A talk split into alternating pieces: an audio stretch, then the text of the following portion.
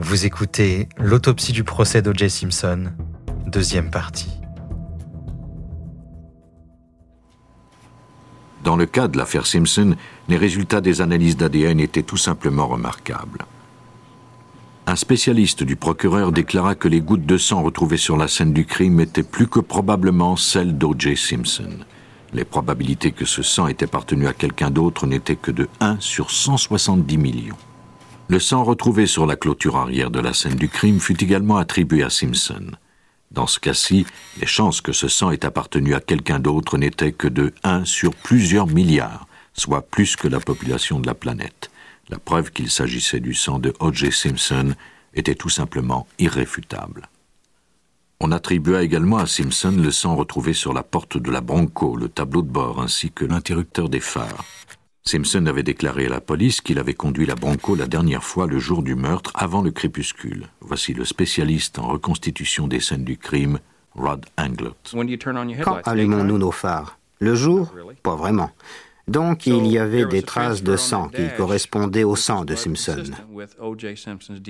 Mais encore plus remarquable était la console entre le siège du conducteur et celui du passager. On y a découvert plusieurs traces de sang et complètement vers le côté arrière droit de la console, près du siège du passager, on pouvait clairement voir des marques de doigts puis une autre marque. Ces marques de sang portaient l'ADN de Rod Goldman et de Nicole Simpson.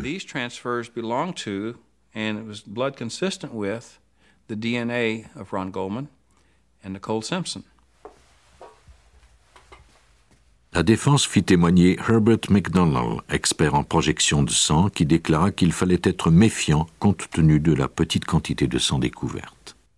Je ne vois pas comment quiconque aurait pu se retrouver dans une lutte avec Ron Goldman et Nicole Brown, où l'endroit était complètement recouvert de sang, et ne pas avoir plus de sang que ce qu'on a retrouvé sur M. Simpson ou dans sa bronco. Selon mes estimés, le sang retrouvé dans la bronco n'équivalait qu'à une seule goutte de sang. Mais en plus du sang dans la Bronco, le procureur avait fait analyser l'ADN du sang sur le gant découvert derrière le pavillon de Keto Kelly. Encore une fois, l'ADN correspondait à celui des victimes. Les analyses et les indices recueillis par la police et le procureur pointaient à nouveau O.J. Simpson. La défense allait rétorquer à son tour en pointant du doigt la police la défense de Simpson allait concentrer ses efforts sur le déroulement des événements qui débutaient dès les premières heures du 13 juin 1994.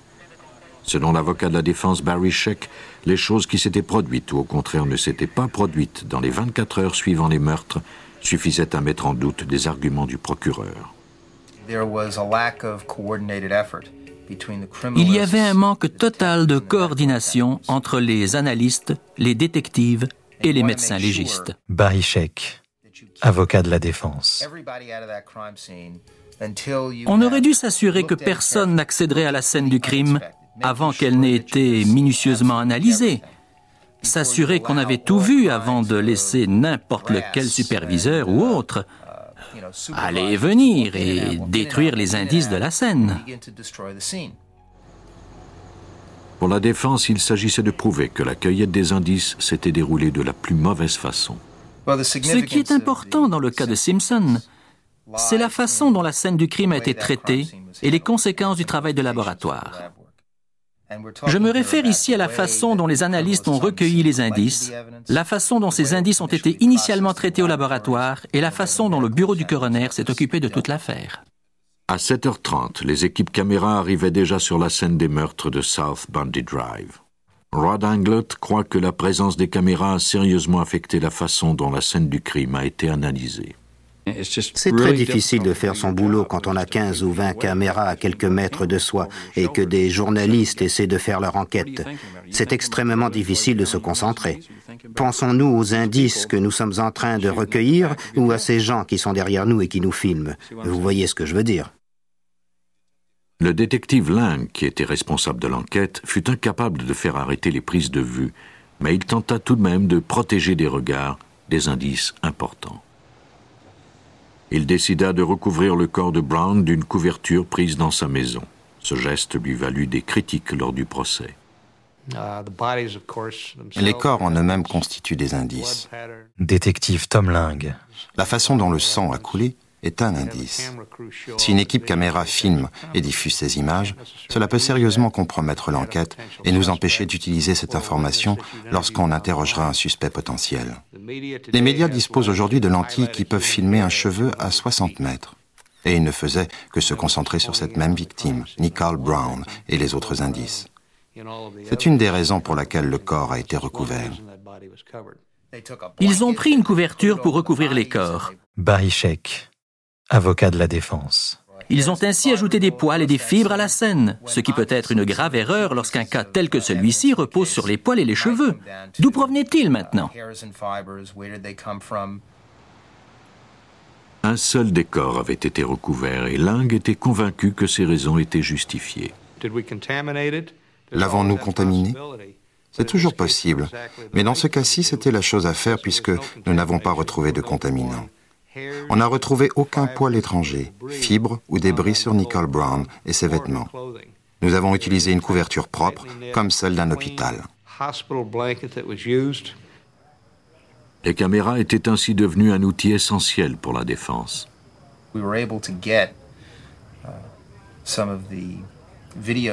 Nous avons pu obtenir des images des officiers alors qu'ils travaillaient sur la scène du crime. Barishek, avocat de la défense. Et nous avons pu démontrer qu'ils ne changeaient pas leurs gants, qu'ils mélangeaient les indices, que des gens allaient et venaient sur la scène du crime, alors qu'ils n'auraient même pas dû être là.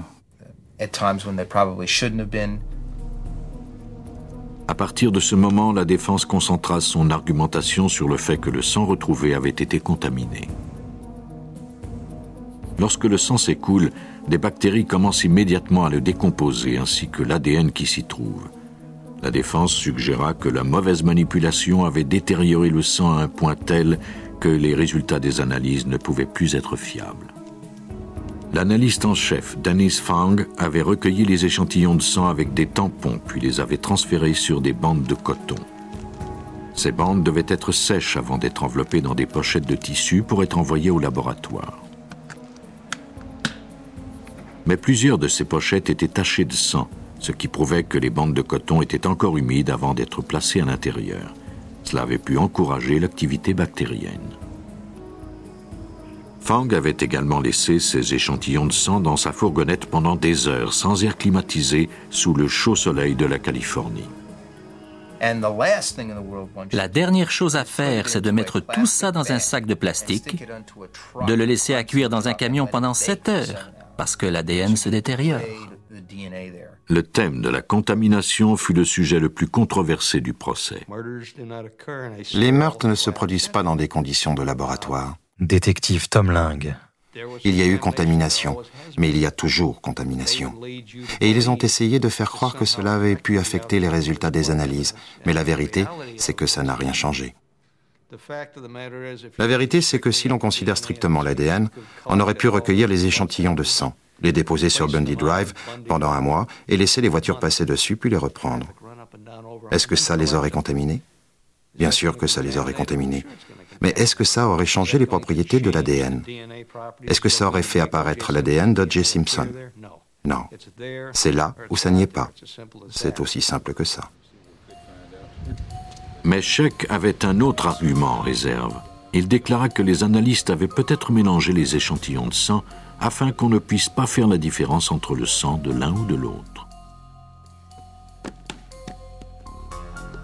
Dennis Fang avait commencé par prélever des gouttes de sang chez Simpson, puis il était arrivé sur la scène du crime pour y prélever d'autres échantillons de sang. Sheck contre-interrogea Fang très durement, soulevant des doutes quant au fait que ce dernier avait porté des gants pendant la cueillette des indices sur la scène du crime. Il y a eu un moment pendant le procès dont tout le monde se souvient. Barishek, avocat de la défense. C'est quand M. Fang, soulevant une enveloppe provenant de la scène, a dit qu'il portait des gants pendant l'enquête.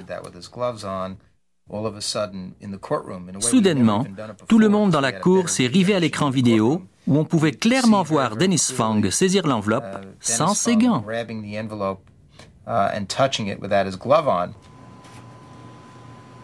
La défense fit encore un pas en déclarant qu'en plus des procédures bâclées de collecte des indices, d'autres erreurs avaient été commises lors de l'analyse des échantillons. Leur manipulation avait été à ce point mal faite qu'on ne pouvait plus se fier aux résultats. C'était un laboratoire qui fonctionnait sans protocole. Personne n'y avait reçu une formation adéquate. C'était évident. La défense contrecarra tous les arguments du procureur en énonçant une nouvelle théorie.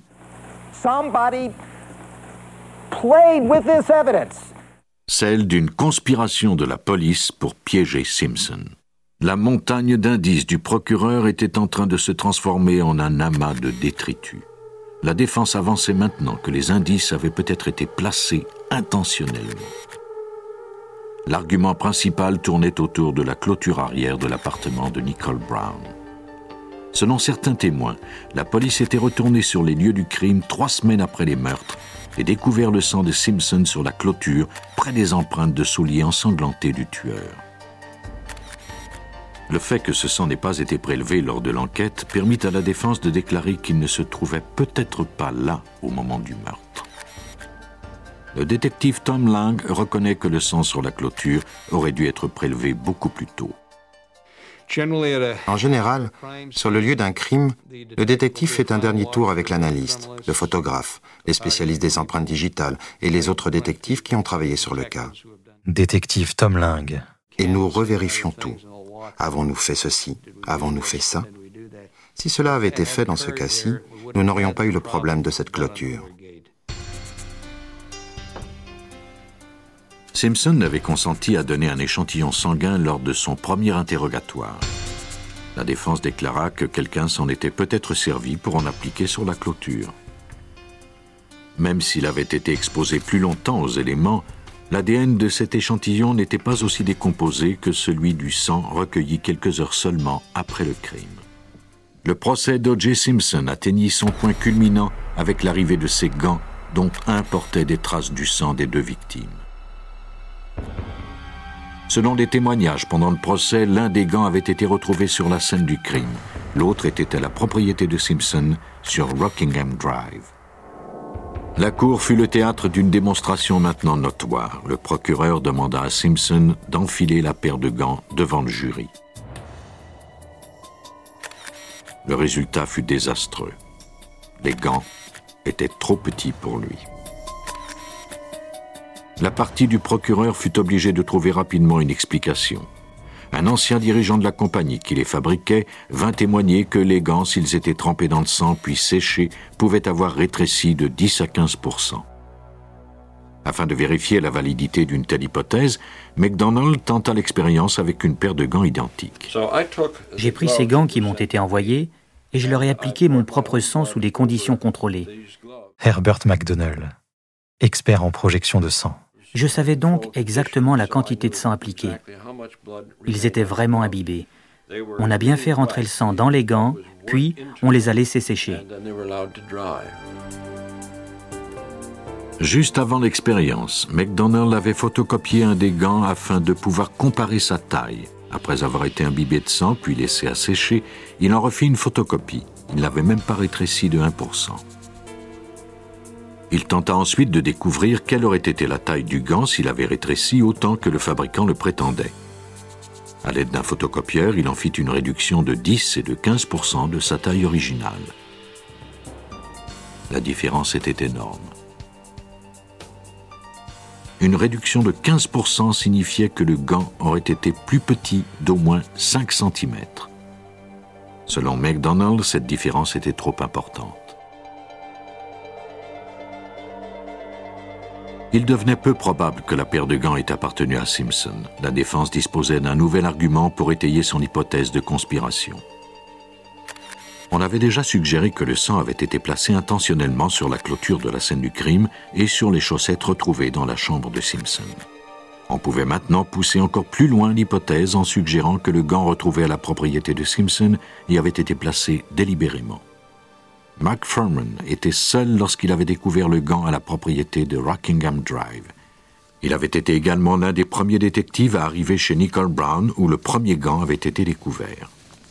La défense déclara que Furman avait peut-être ramassé le second gant sur la scène du crime, l'avait apporté à la propriété de Simpson et l'avait déposé sur l'allée derrière le bungalow de Keto Kelling. Le détective Lang croit qu'il est absolument impossible que Furman ait pris ce deuxième gant puisqu'il a été le treizième détective à signer le registre de la police. Il y a eu douze personnes avant Furman qui n'ont vu qu'un gant. Détective Tom Lang. Et la façon dont Furman a trouvé le gant est très logique. Il a fait ce que n'importe quel enquêteur aurait fait. Il poursuivait son enquête après l'interrogatoire avec Keto Kaling. La défense, continuant sur sa lancée, déclara que Furman s'était peut-être servi du gant pour appliquer le sang des victimes à l'intérieur de la Bronco de Simpson. Cette déclaration fit s'insurger la police de Los Angeles. Mark Furman n'a pas mis de sang intentionnellement. Il n'a pas fait ça. Robin Glert, expert en scène de crime. Il ne saurait pas comment le faire, et il n'y a pas de preuve de ça. Aucune. Il n'y avait aucune éclaboussure dans la Bronco, même pas une goutte. Ce n'était que des transferts, et l'analyse a démontré que les transferts correspondaient à quelqu'un qui aurait eu du sang sur ses mains ou ses vêtements, et qui aurait ouvert la portière de l'intérieur, allumé les phares, placé des choses sur le siège. Pour arriver à faire ça intentionnellement, la personne aurait dû avoir de telles connaissances et une telle clairvoyance. Moi-même, je n'aurais pas cette capacité. Je ne connais personne qui aurait pu le faire de façon cohérente et ensuite sur les chaussettes dans la maison. C'est impossible. La défense ne disposait pas non plus de motifs qui auraient poussé Furman à placer ce gant. Mais elle ne tarda pas à trouver une solution. La défense prouva que Furman avait déjà exprimé sa haine envers les Noirs. En jouant la carte du racisme, la défense avait porté un coup sévère à la partie adverse. Le procureur était à ce point certain de la validité de ces indices légistes qu'il avait choisi, afin de ne pas ennuyer le jury, de ne pas les présenter tous. Pour sa part, la défense avait réussi à détruire chaque élément de preuve présenté par le procureur en déclarant qu'ils avaient tous été contaminés par négligence et non-respect des procédures établies. Le 3 octobre 1995, Arantel James Simpson fut déclaré non coupable des meurtres de Nicole Brown Simpson et de Ronald Goldman. Tom Lang est convaincu que le jury n'a même pas considéré les preuves présentées par le procureur. Le procureur a prouvé son point de vue hors de tout doute raisonnable. Détective Tom Lang. Je n'ai jamais vu autant de pièces à conviction. En plus, il y en a beaucoup qui n'ont même pas été présentées. En tout cas, moi, j'en ai jamais autant vu. Quand un jury revient après seulement deux heures et demie, c'est évident qu'il n'a pas fait ce qu'il est censé faire. Peu importe le résultat, peu importe s'il était coupable ou non, ils n'ont pas fait ce qu'on leur a dit de faire, et la Cour ne les a pas guidés. L'avocat de la défense Barry Sheck croit que le verdict du jury était basé strictement sur le doute raisonnable. Il croit également que la façon dont la police de Los Angeles s'est occupée du cas est totalement inadéquate. Les gens de la communauté légiste reconnaissent que ce n'était pas correct, que les procédures étaient inacceptables. Plus la technologie fait des avancées, plus les indices légistes sont importants et plus il devient essentiel que ces gens développent et maintiennent un haut niveau d'objectivité et de professionnalisme. Ces laboratoires judiciaires sont notre meilleure arme pour faire arrêter les vrais coupables et exonérer les vrais innocents. Après l'acquittement de Simpson, les avocats qui représentaient les familles des victimes profitèrent des erreurs du procès criminel. Ils présentèrent de nouveaux indices tels que la paire de chaussures de luxe de marque Bruno Magli que portait Simpson et qui avait laissé des empreintes sur la scène du crime. L'accusation n'avait qu'à convaincre la majorité des jurés, soit plus de 50%, de la culpabilité de Simpson. Cette fois-ci, O.J. Simpson fut jugé coupable des meurtres de Ronald Goldman et de Nicole Brown et fut condamné à verser la somme de 33 millions de dollars aux familles des victimes. Durant le procès criminel, les avocats du procureur étaient convaincus de détenir des preuves irréfutables. Ils avaient tort. La négligence des analystes a enlevé toute validité aux pièces à conviction. Elle n'a servi qu'à éveiller les doutes. Le milieu scientifique subit encore les séquelles du procès de Simpson puisque la science légiste est montée elle aussi à la barre. Il a été clairement démontré que le témoin le plus fiable peut facilement devenir le plus fragile.